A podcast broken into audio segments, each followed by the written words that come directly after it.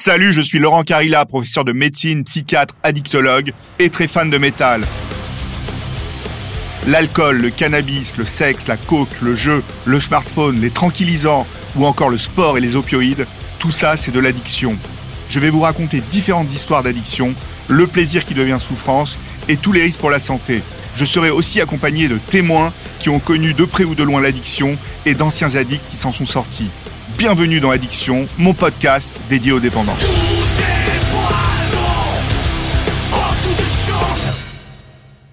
Dans ce podcast, je vais vous parler d'alcool et vous présenter Ariane, une femme qui a été malade de l'alcool. Pendant 20 ans, elle a perdu contrôle. Elle s'est noyée dans la consommation éthylique. Pourtant, au départ, elle n'avait aucun facteur prédisposant, aucun risque de devenir addict. Bah, j'étais là avec mon petit bonhomme euh, dans le landau et, en fait j'avais tellement honte que d'acheter cette bouteille, j'y allais un jour sur deux, que je le cachais dans le landau.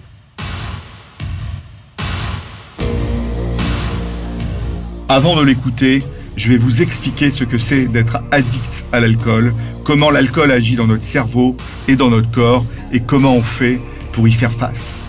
La France est l'un des pays ayant le plus fort niveau de consommation d'alcool au monde. Il existe des recommandations en termes de consommation d'alcool. Santé publique France les a publiées. C'est 10 verres d'alcool max par semaine, indifféremment du sexe, avec au moins deux jours sans consommer de l'alcool. Bien évidemment, ces mesures sont préventives. Les adopter permet de réduire les dangers de l'alcool sur la santé, mais aucunement de les éliminer. Alors il existe différents signes qui mettent en avant un problème avec l'alcool, comme par exemple j'ai l'impression de ne pas pouvoir m'arrêter quand je commence. Je consomme mon premier verre de plus en plus tôt. Je dépasse la consommation d'alcool recommandée par Santé publique France. Je supporte mieux l'alcool qu'avant. Je ne peux pas penser à faire la fête sans alcool. J'ai des envies à crever de boire. J'ai essayé d'arrêter de boire quelques jours, mais c'est impossible. Et il y a aussi ce fameux mon entourage me fait des reproches. Alors quelles sont les différences hommes-femmes? Eh bien à même âge, même poids, même quantité d'alcool absorbé, l'alcoolémie sera plus élevée que celle de l'homme. Les femmes alcooliques se cachent le plus longtemps possible, elles ne consultent pas, se taisent, font illusion. Elles multiplient les moyens de cacher la maladie et s'accommodent du silence complice environnant. Une femme qui boit, ça dérange. La société a toujours cette image inconsciente de la femme qui doit prendre soin d'elle, du conjoint, des enfants, du foyer et être performante au travail. Alors quels sont les risques de la consommation d'alcool? L'augmentation de la consommation d'alcool chez la femme entraîne une hausse des risques pour sa santé qui est supérieure à celle de l'homme. Selon l'Institut national du cancer, 17% des cancers du sein seraient dus à une consommation d'alcool en France. Le risque d'hypertension artérielle est multiplié par 2 à partir de 3 verres par jour, quel que soit le type d'alcool. Sur le plan digestif, les femmes développent plus de stéatose que les hommes. Hein. La stéatose, c'est le foie gras. La consommation excessive d'alcool ou l'addiction multiplie par 8 le risque de crise suicidaire. Un tiers de ces crises concernent des patientes et des patients qui abusent de l'alcool ou ils sont dépendants. Les troubles liés à l'usage de l'alcool chez la femme s'accompagnent davantage d'épisodes dépressifs et de troubles anxieux. Enfin, la consommation abusive d'alcool est responsable de 40% des violences familiales et ou conjugales, 30% des viols et des agressions sexuelles, 25% de maltraitance sur les enfants et 30% de faits de violence générale.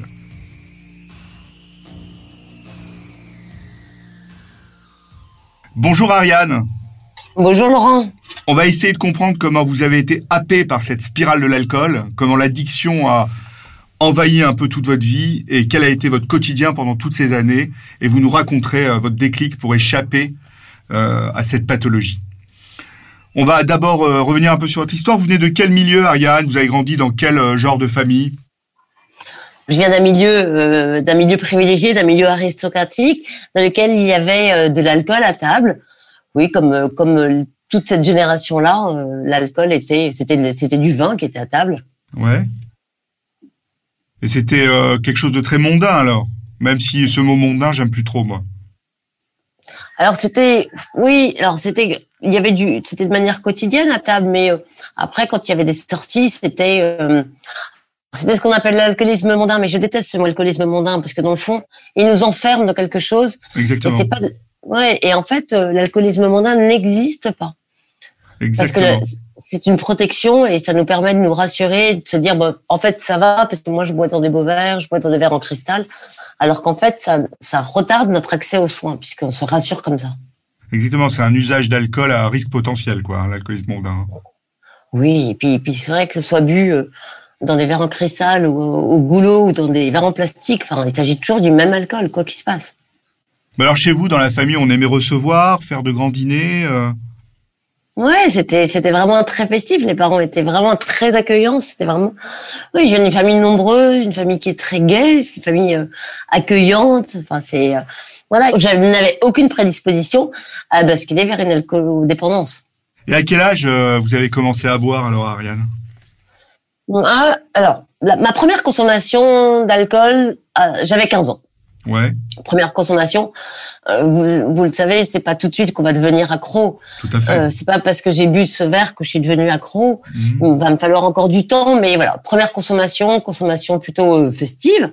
Et puis euh, c'était c'était du punch. Premier alcool que j'ai pris, c'était du punch. C'était, euh, mais il y avait beaucoup de rhum, pas beaucoup de sucre, pas beaucoup de citron.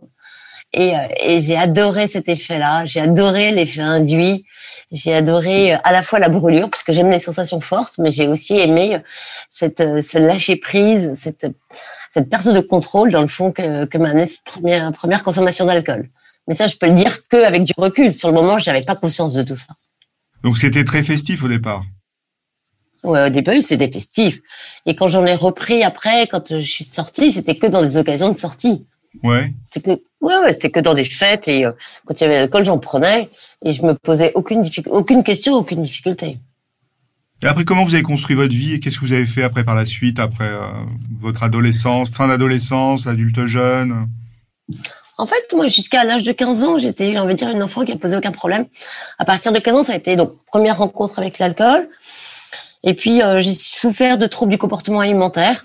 Ouais. de quel type? Ouais ah bah c'est fort, boulimie, anorexie. Ouais. Parce que j'avais un petit copain qui me trouvait trop gros, j'ai perdu 10 kilos d'un coup en mangeant plus. C'est-à-dire que j'aime plutôt bien les solutions expéditives.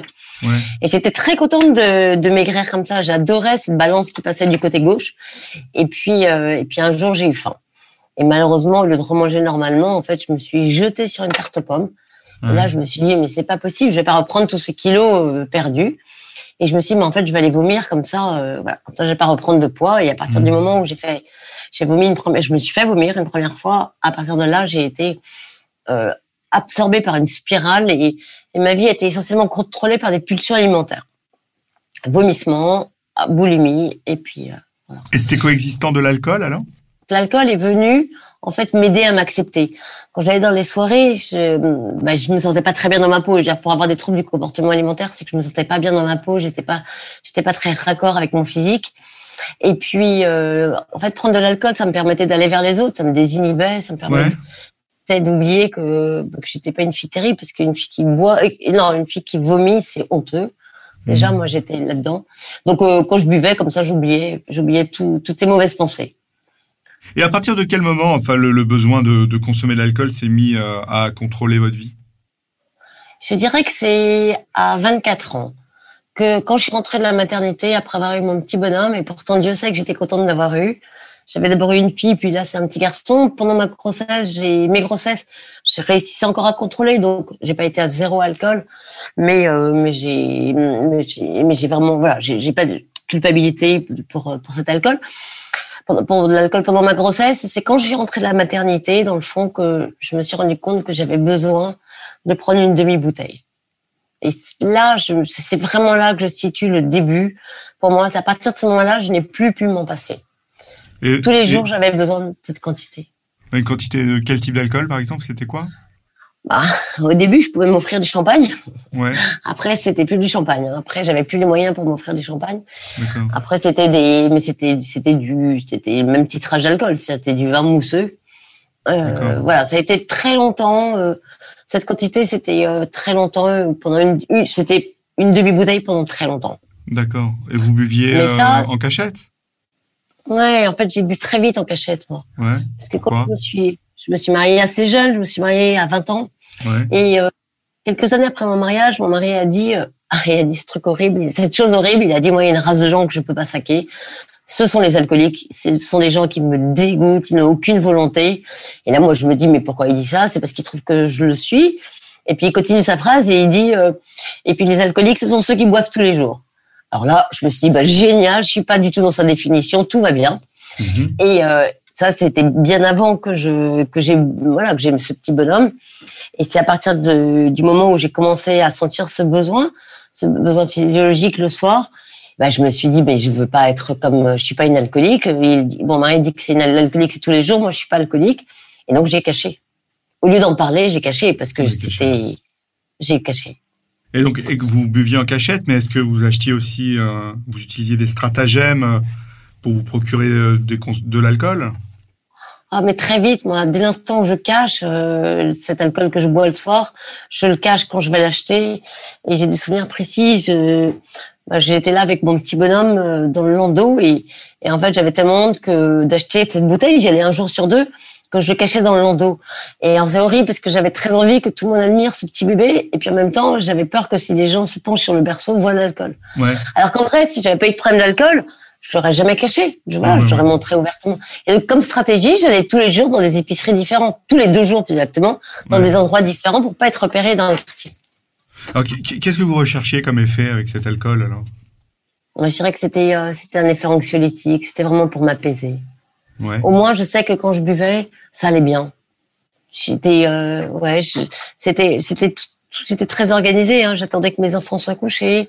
J'ai pas allaité mes enfants. J'ai attendu que mes enfants soient couchés. J'attendais que mon mari soit rentré. Et c'était pendant qu'il allait se changer que je buvais cet alcool qui était caché. Et donc, vous buviez vite cet alcool alors?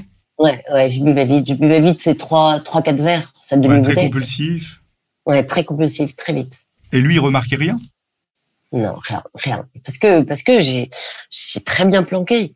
Ouais. Et, euh, et en plus, je pense que avec ce que j'ai dit sur le fait que sa définition d'alcoolique, je pense que lui, jamais il ne pourra imaginer tout au long de ma consommation d'alcool que sa femme est alcoolodépendante. Ouais. C'est c'est trop trop violent pour lui. Et donc Et- je le cache. Et comment alors ce rapport à l'alcool a évolué par la suite alors? Donc il y a eu cette continuité de tous les jours, mais après finalement quand on sortait et je toutes les prétextes, moi j'acceptais toutes les sorties. Chaque fois qu'on pouvait sortir dîner, moi j'acceptais parce Ouais. que je savais que ça pourrait me, ça me permettait d'en consommer ouvertement et puis du Ouais. coup j'en prenais plus à ce moment-là. Et je comprenais pas pourquoi euh, lui il était fatigué, pourquoi il voulait pas sortir et en fait moi je prenais ça me, ça me- j'étais pas contente du tout mais parce que en fait avec du recul c'est parce que ça m'empêchait de boire autant que je voulais, plus que Ouais. ce que je voulais. Et donc, euh, quand s'est fait cette augmentation de consommation, euh, euh, on va dire significative d'alcool? Vers quel s'est faite- âge? Mais en fait, je dirais qu'elle s'est faite de manière très progressive. C'est-à-dire Ouais. que, ouais, et en fait, la consommation du jour, c'était quasiment la même que la veille, mais peut-être un petit peu plus. Donc, c'est Ouais. petit à petit que j'ai augmenté les quantités. Et puis finalement, c'est quand, donc je souffrais de ces troubles du comportement alimentaire. Et donc, j'avais 39 ans, 39 kilos, c'était quand même l'horreur. Ouais, ouais, ouais. Ouais, et là, je vois un, je vois enfin un psychiatre avec qui ça fonctionne bien. Et euh, assez rapidement, je garde mes petits déjeuners, mes déjeuners. Deux ans après, je garde mes dîners, ce qui pour moi était la grande liberté. Ça, c'était vraiment, je garde une impression vraiment de, magique. Et j'ai vraiment pas fait attention qu'en en arrêtant les vomissements, les quantités d'alcool ont nettement augmenté. Et donc, vers ça a 40 été- ans, vers 40 ans, c'était vraiment très augmenté? Ouais, très augmenté. Là, je suis passée, je pense que j'étais déjà passée à une bouteille, plus d'une bouteille, et là, je suis passée à plutôt deux bouteilles, voire trois. Mais c'était, alors cette fois-ci, je pouvais plus me permettre, mes enfants avaient grandi, hein, mais j'attendais que tout le monde soit couché pour aller boire. Ouais. Donc, c'était le soir, quoi. Ouais, c'est, alors en fait, et malheureusement, comme ce n'était que le soir, je mets bien des guillemets, mais en fait, ça aussi, ça a retardé mon accès aux soins. C'est que moi, j'avais des représentations. Et je me disais, tant, pour moi, l'alcoolique, c'est celui qui boit le matin ou celle qui boit le matin. Et le matin, quand je me réveillais, je me disais, oh, c'est pas vrai, qu'est-ce que j'ai fait? J'ai encore trop bu. Et je me disais, ah, ça va, là, j'ai envie de café, j'ai pas envie de vin. Ouais. Mais le jour où j'aurai envie du vin le matin, je serai alcoolique. D'accord. Et euh, il y avait des nouvelles cachettes alors, euh, avec ces grosses consommations? Parce que c'est plus dur, là. Ah, c'est, je suis quand même très très bien organisée, c'est-à-dire que très organisée. C'est-à-dire que moi, je cachais, j'ai caché mon alcool tout de suite dans, les, dans la buanderie. Ouais, J'avais super mal élevé mon mari. ouais. C'est-à-dire qu'il savait pas du tout, il avait pas vu le lien entre le linge qui, qui posait par terre, le linge sale et le linge qui revenait. Il y avait tout un, qui revenait repasser. Il y avait tout un circuit qui aurait, qu'il aurait pu trouver intéressant. En tout cas, c'était le circuit du bac de linge, de la machine à laver ou du, ou du bac de, de repassage. Et là, j'ai plein de cachettes. Et là, j'ai plein de cachettes. Et si jamais euh, je sais qu'il risque de passer dans les parages, je vais le cacher derrière les bouteilles d'huile et de vinaigre. parce qu'il cuisine pas du tout. Donc là aussi, je suis sûre qu'il ira jamais voir. Et vous travailliez à cette époque-là aussi. euh, Il n'y avait pas un impact de ces consos sur euh, le travail, justement? Si, ça a un impact. Il y a eu un impact. Moi, je travaillais, j'étais juriste dans une association de consommateurs. Je, je voyais bien que, mais d'abord, j'arrivais de plus en plus tard le matin. Ça, c'est Ouais. un fait. Ouais. Et, et ça, en fait, j'aurais voulu qu'on m'en parle parce qu'en arrivant tard comme ça, c'est une manière de demander de l'aide, mais je pouvais pas. Et surtout, la qualité de mon boulot. Alors, c'est pas tant la qualité de mon boulot parce que j'ai commis aucune erreur juridique. En revanche, la lenteur de mes dossiers aurait dû alerter. Ouais. Je personne, per- personne n'avait rien repéré. Non, personne n'a rien repéré. Et en fait, je me disais, mais de toute façon, c'est pas grave parce qu'on n'en a rien à faire de moi. C'est Ouais, ça tout, aussi. le monde, tout le s'accommodait du silence, quoi. Exactement, exactement. Et mes Et, dossiers, euh, Il y a eu, euh, ouais, et il y a eu euh, des appels à l'aide en dehors du travail?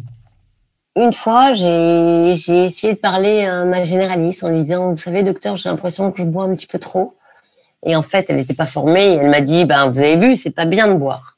Ouais, Ben, je me suis tue pour dix années. C'était euh, ouais, ouais. Il y avait, Ouais, y avait pas de message fort, quoi. non, il n'y avait pas de message fort. Et puis, j'étais tellement dans la culpabilité, dans la honte, que je pouvais pas verbaliser cette Ouais, complètement. Elle posait même pas la question.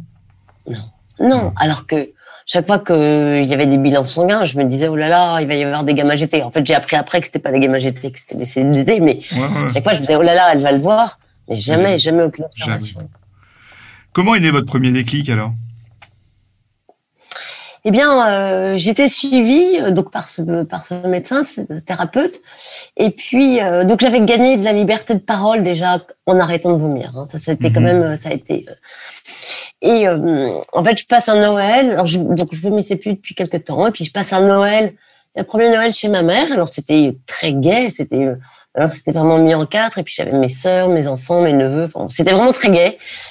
Moi, je suis arrivée et j'ai, j'ai bu coup sur coup plein, plein de champagne, mais plein de champagne. J'ai, j'ai- voilà. Ce qui fait que assez rapidement, bah, je suis tombée et mon mari m'a ramenée à la maison. Je me suis réveillée le lendemain matin. Je me souviens de ce 25 décembre au matin, c'était le cauchemar. D'abord, je me suis réveillée mal, hein, parce que de toute façon, quand on a bu et qu'on se réveille le lendemain matin, on a mal à la tête, on a mal au cœur, on a mal partout. Et puis surtout, je, quand je me suis réveillée, j'ai, j'ai réalisé la situation. Et là, j'ai eu terriblement honte, d'autant plus que mon mari était furieux, donc euh, il m'a plus adressé la parole. Et puis, j'ai passé cette journée-là, mais, mais à me morfondre. En plus, j'ai appris que tout le monde avait passé une super soirée, que tout le monde avait dansé sur la table. Enfin, c'était vraiment une très belle fête. Ouais. Et, euh, et moi, ce qui a été mon... Voilà, j'arrive le soir, le 25 au soir, ma mère avait invité euh, ses sœurs, avait invité... euh, Voilà, c'était les mêmes, mais en version plus Ouais. élargie. et voilà. Et, non, mais, il y a une de mes tantes qui me dit, il paraît que c'était super hier. Et là, moi, je dis, ben, je, je dis la vérité. Je dis, bah oui, c'était super, sauf que moi, j'ai tout gâché. Et là, je me souviens très bien que ma petite sœur, elle me coupe la parole, mais en fait, on en a reparlé après. Elle voulait me protéger, mais elle me coupe la parole en me disant, tu peux pas dire que c'était pas bien, c'était vraiment une super fête. Et là, il y a en moi quelque chose qui a vrillé. Et je me suis dit, c'est pas possible, on ne peut pas m'empêcher de dire ce que je ressens pour de vrai. Ce que je ressens, c'était, c'était une honte horrible. Sauf que j'ai dans des familles où on ne dit pas, on Ouais. verbalise pas. Ma famille, comme dans beaucoup d'autres d'ailleurs. Euh, Et donc voilà. Donc là, à partir de ce moment-là, j'ai commencé à dire à mon entourage que je buvais trop. Ouais. Alors, entre le moment où je bois trop et le moment où je vais m'arrêter, il va se passer encore sept mois Ouais. où j'essaye tout sauf l'arrêt d'alcool. Ouais. C'est quoi J'essaye tout J'essaye, euh, j'essaye l'hypnose, j'essaye l'auriculothérapie, j'essaye le biodécodage, j'essaye mais tout ce qui peut exister. Bon, à chaque fois que je sors de chez ces, ces personnes-là, première chose que je fais, c'est que je, je vais immédiatement. Re- ah oui, mais tout de suite, je rebois. Mais quand même, je dois reconnaître que ces lieux, ces, lieux où j'ai pu, euh, voilà, ça n'a pas fonctionné, mais en revanche, à chaque fois, je disais que je viens parce que je bois trop d'alcool. Donc, au moins, je Ouais. verbalisais? Ouais. Vraiment, ces sept, pendant ces sept mois-là, j'ai pu dire je bois trop, sans avoir trouvé la solution. Mais, mais c'était, voilà, donc ça devenait quand même un sujet. Et, et à partir du moment où j'en ai parlé, je me sentais, j'avais, je dis pas que je buvais moins, mais je dis que j'avais, j'étais moins paniquée. Mais je savais pas du tout que je partais sur un arrêt. Je savais pas du tout parce que je pouvais pas envisager un arrêt. Et comment s'est fait cet arrêt alors finalement ce premier arrêt? Je parlais à mon thérapeute et puis justement, je disais, vous savez, docteur, j'ai l'impression que je bois un petit peu, je bois un petit, Ouais. un petit peu trop, euh, mais j'avais pas la tête de l'emploi. J'étais, j'étais toujours impeccable, impeccable. Et puis, euh, un jour, quand même, ce médecin, il m'appelle, je me souviens très bien, c'était un lundi matin, il me dit, écoutez, madame, j'ai rencontré ce week-end le professeur Le Joyeux à l'hôpital Bichat. Appelez-le de ma part. Il est vraiment très bien pour vous. Donc j'appelle tout de suite. J'ai une consultation le soir même. Donc j'ai cette consultation en me disant mais de toute façon bon je vais voir un médecin euh, pour parler alcool quelle horreur quelle horreur ouais. mais de toute façon je peux pas être alcoolique moi j'avais vous savez j'avais l'idée que je bois pas le matin mais il y avait encore comme autre image c'était tant que j'avais pas perdu mon mari mes enfants mon boulot peu importe l'ordre hein, ouais. je, je, me disais tant que c'est vraiment pas l'extrême je le suis pas il y a pas de problème ouais. une ignorance totale de, de ce qu'était l'addiction Ouais, ouais.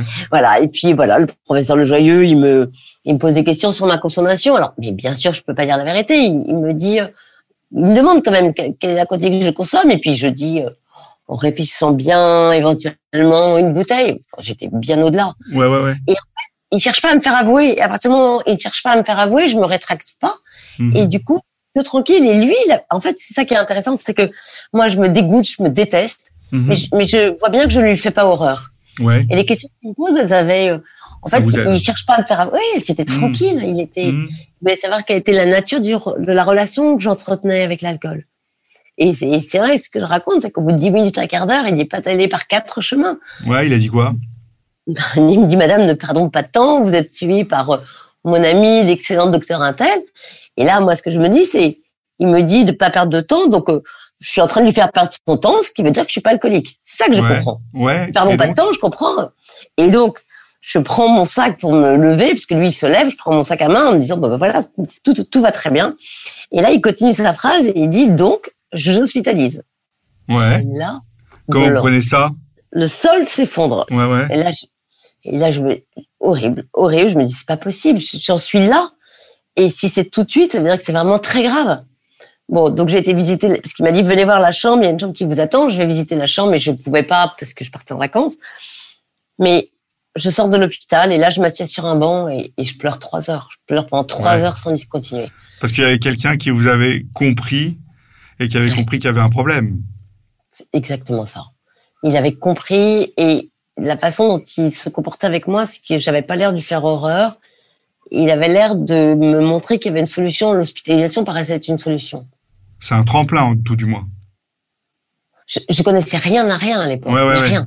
Ouais. Surtout dès qu'il y avait quelque chose, une émission sur l'alcool, je zappais systématiquement. Un film qui parlait d'alcool, je zappais. Et qu'est-ce je qui, vous a, du qui vous a convaincu alors à, à accepter Au final?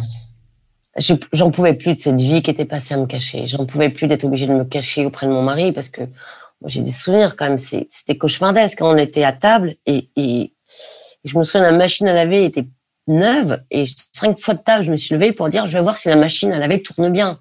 Vous imaginez le, le- Ouais. quand même Ouais, j'en ouais. étais arrivée.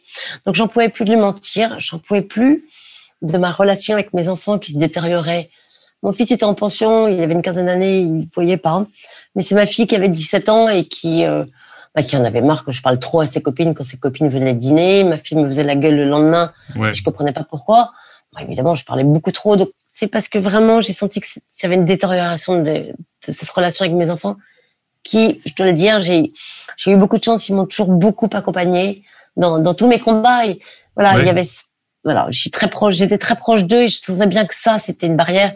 Et quand ma fille, elle était fâchée, euh, je, je- voilà, je, je, je voyais bien que je, je pouvais pas, euh, j'allais m'excuser, mais une fois que je me suis excusée, je voyais bien que sa confiance, elle, elle baissait.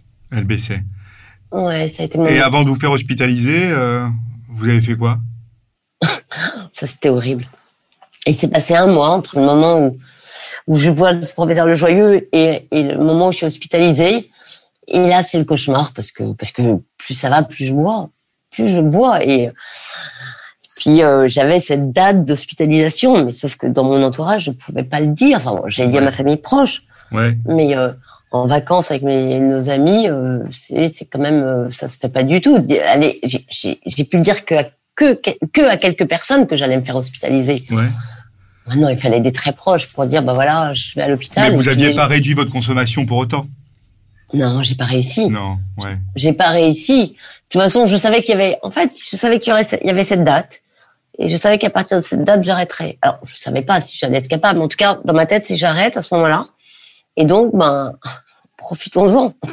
Non, mais c'est ça aussi. C'est ça, ouais. Vous avez Mais, fait une oui. dernière fête, quoi. Oui, oui, oui. Et euh, pas le dernier soir, pas la veille de mon hospitalisation, parce que ma fille était là et donc j'ai pas voulu euh, quand même. Euh, mais mais oui, c'est il y a pas de contrôle. Enfin, j'avais pas de contrôle, mais c'est je me disais, vous savez, ce qui était compliqué, c'était de me dire, oh, je vais aller à l'hôpital, on va m'obliger à arrêter de boire, on va m'attacher sur un lit et je vais souffrir du manque. C'est dans ces conditions-là que je suis arrivée à l'hôpital et que je pensais que mon hospitalisation allait se passer. Alors ça s'est pas passé comme ça. non, ça s'est pas du tout passé comme ça. Ça s'est passé comment? Bah, ça s'est passé euh, bah, très bien. J'étais accueillie par euh, par une psychologue clinicienne et qui m'a en fait c'était vraiment formidable parce qu'elle a verbalisé toute cette honte. Elle me disait mais c'est pas trop difficile pour vous quand vous allez à la sortie de l'école. Vous devez avoir honte vis-à-vis des autres mamans. Elle a verbalisé toute cette honte que j'avais depuis très longtemps. Et là, elle a fait quelque chose qui était très astucieux, vraiment. C'est qu'elle me dit, mais vous pensez qu'à la sortie, vous pensez que vous allez continuer ou vous arrêtez de boire?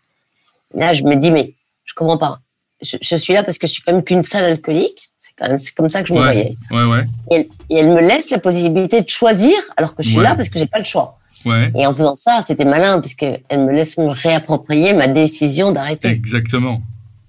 Exactement. Et ça a duré combien de temps cette première hospitalisation? Cette hospitalisation, elle a duré euh, une dizaine de jours, 10-15 jours. Et après, alors, qu'est-ce qui s'est passé dans votre prise en charge? Mais après, en fait, euh, moi, j'avais très envie de m'affronter à la vraie vie tout de suite. Je voulais pas. On m'a proposé d'aller faire une post-cure, mais en fait, dans le fond, j'avais envie de me tester. Ouais. Alors, euh, donc, je suis pas allée en post-cure, mais par contre, dans la prise en charge, j'avais des rendez-vous. Moi, il fallait que j'aille au groupe de parole et que je vois cet addictologue. Vous savez, j'étais pas une thérapie près, hein, donc tant qu'à faire. Ouais, ouais, ouais. J'ai cumulé la totale. Et euh, c'était le groupe de parole et cet addictologue. Et le groupe de parole, c'était fondamental groupe de parole, c'est vraiment intéressant parce que moi, je voulais pas aller à un groupe de parole. Moi, je voulais bien parler alcool avec mes copains de chambrée, je voulais bien parler alcool avec les soignants, mais pas dans une salle avec que des alcooliques. C'est vraiment dans cette idée-là. Alors qu'en fait, quand je suis arrivée dans cette pièce, j'ai vu d'autres personnes. Alors, bien sûr, on s'observe, hein, on se dit, bah alors, est-ce qu'il est plus marqué ou est-ce qu'elle est plus marquée que moi? Puis au moment où, le groupe commence, au moment où j'entends les, les gens s'exprimer, je me dis, ah mais oui, mais en fait ce qu'elle dit là, ça ressemble un peu à mon mode de fonctionnement. Ah, bah oui, ce qu'il dit là, bah oui, je peux m'identifier. Et c'est grâce au groupe de parole que j'ai pu avancer. Et il y a eu beaucoup de craving d'alcool euh, après cette sortie d'hospitalisation? Ouais, j'en ai eu pas mal. J'en ai eu pas mal. Vous les avez gérés comment? Ben, j'ai géré. Alors moi, j'avais une technique. C'est que, mais c'est une technique que j'avais trouvée au groupe de parole justement, ce qu'on appelle la boîte à outils. Hein. C'est ouais, ouais, ouais. Ben moi, ce qui marchait bien pour moi, c'était euh, dès que j'avais une envie, c'était de je regardais une série américaine. Ah ouais. Et dans le fond, comme c'était le soir, j'avais, je me suis créé un nouveau rituel. Je rentrais et je me regardais cette série. Du coup, ça décalait mon ce temps. C'est 40 minutes, pas tellement plus. Hmm. Et là, je me disais, oh, en fait, il ça y est, tout ce temps-là est passé. Donc, en fait, c'est le temps pendant lequel je consommais. D'accord. Et, donc voilà, ça retardait d'autant. Mais des cravings, j'en ai eu, j'en ai eu, mais j'ai appris, bah justement, le premier gros craving que j'ai eu et à partir du moment où j'ai réussi à résister, en allant, euh, non pas en me mettant devant une bouteille, parce que je savais, ça j'avais entendu au groupe de parole, que j'allais être perdante, mais en allant vite, vite m'évader dans une série, bah, je me suis rendu compte qu'en fait, bah, je mourrais pas de ce craving. Parce qu'au moment où il est arrivé, je me suis dit, oh, mais si, si, si, je vais pas boire, je vais mourir, une impression de mort. Ouais. Et, et j'ai vu qu'en fait, bah non, je n'étais pas morte. Alors, je dis pas que c'était formidable, mais, mais au moins, j'avais pas bu. Donc, euh, voilà. Et quand l'autre craving est arrivé, après, ben, je me suis dit, bah, j'y suis, je sais que je sais que je vais, je vais pas en mourir, je sais que ça va arriver. C'était comme des vagues, quoi. Vous arriviez à surfer avec. Oui, c'est ça. Et, et, ce qui était très étonnant, c'est que moi, j'étais à, peu près à cinq mois d'arrêt d'alcool. Ouais. Plutôt un arrêt, j'ai envie de dire plutôt tranquille quand même. Ouais, ouais, ouais. Je rentre à la maison, je commence à vouloir brancher mon ordinateur et là, je me dis, ah non, c'est pas possible. C'est pas possible. Allez, je vais m'acheter à boire parce que j'en peux plus. J'en ai marre. Ouais. C'est arrivé, mais comme ça, avec beaucoup de violence. Donc, avec tout cet argent économisé, quand même, il faut quand même le dire, on dépense beaucoup d'argent dans l'alcool. Bien sûr. Je me dis, bah, tant qu'à faire, je vais me racheter du champagne. Ouais. Et donc, je pars pour aller m'acheter une bouteille de champagne. Je décide d'aller dans un, un, endroit qui était, qui n'était pas l'épicerie là-bas, mais d'aller dans un endroit un peu mieux pour avoir du bon champagne. Ouais. Pendant que je marche, je me dis mais c'est pas possible. Qu'est-ce qui se passe? Qu'est-ce qui se passe? Je, ça faisait cinq mois que j'allais tous les mercredis au groupe et je savais qu'il y avait une raison. On m'avait expliqué que il y a des émotions. Et là je comprends pas et je me dis mais de toute façon c'est pas grave. Enfin si c'est grave mais j'y vais. Je voyais rien qui pouvait me contrôler. Puis je me repasse ma journée en boucle. Je la repasse je la repasse puis à un moment donné euh, il y a un feu rouge et le, bistrot enfin pas le bistrot le, le, magasin était en face et là je me rappelle je refais ma journée et là, je me dis, ah, ma mère, ma pauvre maman. C'est tout à coup, je me rappelle que le matin, j'avais eu au téléphone et elle m'avait dit quelque chose qui, en fait, d'habitude glissait parce que c'était quelque chose de normal. Sauf que ça faisait quelques mois que j'étais en thérapie, que j'avançais, que petit à petit, je commençais à m'affirmer. Et cette phrase qu'elle m'avait dit, qui avant me, me, me, me, dérangeait pas, là, tout à coup, je me suis dit, mais c'est pas vrai. Elle peut pas me dire une chose pareille. C'est injuste. Donc, c'était vraiment une frustration. Il se trouve que j'ai, à partir du moment où j'ai identifié, je savais que je pouvais aller traiter la cause. Donc j'ai appelé ma mère, mais en vrai, si ma mère n'avait plus été là, j'avais identifié, donc c'était pas, voilà, je savais pourquoi. J'avais eu cette émotion, cette, c'était j'étais la colère, c'était une grosse colère. Je trouve ça très intéressant de voir comment est-ce que cinq mois après, ça revient avec autant de puissance. Sauf que j'avais appris entre temps, voilà, qu'il y a des émotions, qu'on peut gérer ces émotions et j'avais appris à les gérer. Alors, tout ce parcours a fait naître une vocation chez vous. Hein. Vous êtes euh, une fabuleuse patient expert. Euh, vous nous en parlez un petit peu? Merci Laurent. Euh, alors voilà, donc je participais au groupe de parole. Et puis à un moment donné, ce sont les médecins qui se sont rendus compte, parce que c'est des groupes de parole qui sont co-animés par des soignants mmh. et puis des, des, patients experts. Et les soignants se sont rendus compte que quand j'intervenais, c'était plus pour aider les autres que pour me raconter. Au début, on a besoin de se raconter toute cette honte qui est bue pendant tant de temps. Et donc, ils m'ont proposé d'intégrer leur équipe, de venir travailler, de venir travailler, de venir rencontrer les patients dans les chambres. Mais pour ça, il fallait au début que j'ai une formation universitaire. Donc, j'étais passé un diplôme universitaire d'alcoolologie. Je suis retournée à la fac. Ouais. Vous voyez les réflexes. Bah oui. je, je, passe mon examen pour un diplôme universitaire d'alcoolologie. Ouais. Je passe mon examen. C'était quand C'était en 2014. Ouais. La première chose que je me dis en sortant de là, c'est je me dis, oh, bah, je vais fêter ça, je vais aller boire une bière. Ouais. C'est incroyable, bah ces réflexes. Et parce que la dernière fois que j'avais passé des examens, euh, je buvais. Ouais, bah oui. Et, euh, et c'est comme ça que petit à petit, avec les soignants, on a, on s'est dit que finalement, c'était bien ce que j'apprenais, mais ça m'apprenait pas à aider les patients. Dans le fond, ça m'apprenait des choses sur ma maladie, mais pas à aider les patients. Donc, on a co-construit une formation spécifique pour que des patients qui voudraient devenir patients experts puissent apprendre pour savoir comment, comment, comment être avec un patient comment se comporter parce que il s'agit pas d'aller plaquer juste notre histoire, de plaquer notre vie. parce que si on fait ça, si on est dans une chambre et qu'on dit ben fais comme moi, voilà ce que j'ai fait, ça n'a aucune utilité. Tout à fait. Donc on apprend, on apprend à savoir, on apprend à être avec les patients, comment se comporter, quelle attitude adopter, comment en fait faire ce qu'on appelle euh, l'identifie, comment l'identification réciproque se produit, c'est-à-dire que on, on, a compris, on apprend que le patient en nous voyant, mais parce qu'on est passé par là, il voit en fait, il peut imaginer ce à quoi il pourrait ressembler s'il arrêtait. Et quant à nous, quand on voit des patients, on se rappelle ce qu'on a été. Donc, euh, c'est aussi, c'est, c'est, ça permet de pas oublier de là où on vient. Moi, je sais qu'aujourd'hui, euh, je bois plus du tout d'alcool. Je sais que si je rebois un petit peu d'alcool, je vous fais mais tous les bars. Maintenant qu'ils sont ouverts, je fais tout. C'est pas ça que je veux parce que je sais ce que j'ai gagné en qualité de vie, je veux pas le perdre. Donc, euh, donc le patient expert, donc on va dans les chambres, on, on rencontre les patients et en fait on a un maillon supplémentaire dans la chaîne du soin. Ouais. C'est-à-dire qu'on est, pour les patients qu'on rencontre, c'est plus facile pour eux d'abord de rentrer en relation avec nous et puis nous on rentre tout de suite en relation. Il y a aussi la distance avec un patient qui est passé par là. Il y a le tutoiement qui est quasiment immédiat. Et, et nous, la différence des soignants, la différence de vous, nous, la bonne distance pour un addict, c'est pas de distance. Donc tout de suite, on va avoir du tutoiement, on va se toucher l'épaule, si moi il y a des personnes qui pleurent, bah, je vais les prendre dans mes bras. Bon, avec le Covid c'est un peu mais ce sera pareil. Je sais pas que je referai pareil de toute façon. Et, et, donc ça c'est. Et puis en plus on a quelque chose de supplémentaire, c'est que comme on est passé par les soins, on parle la langue des soignants et on est et on parle la langue des patients. donc on peut faire cette mission de double traduction. Il y a une continuité, ouais. Oui, et pour les patients qui reconsomment, c'est plus simple de nous. On leur donne notre numéro de téléphone. Et c'est plus simple pour eux de nous appeler s'ils ont des ennuis ou s'ils ont reconsommé que d'appeler leurs soignants.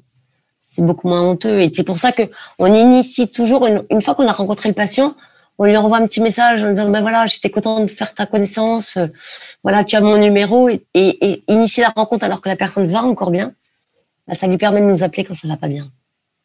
Merci Anne. Quel message fort vous voulez euh, laisser à nos auditeurs? Eh bien, le silence tue plus que les produits. C'est super. Merci Ariane, vous êtes formidable. Merci Laurent, au revoir. Merci.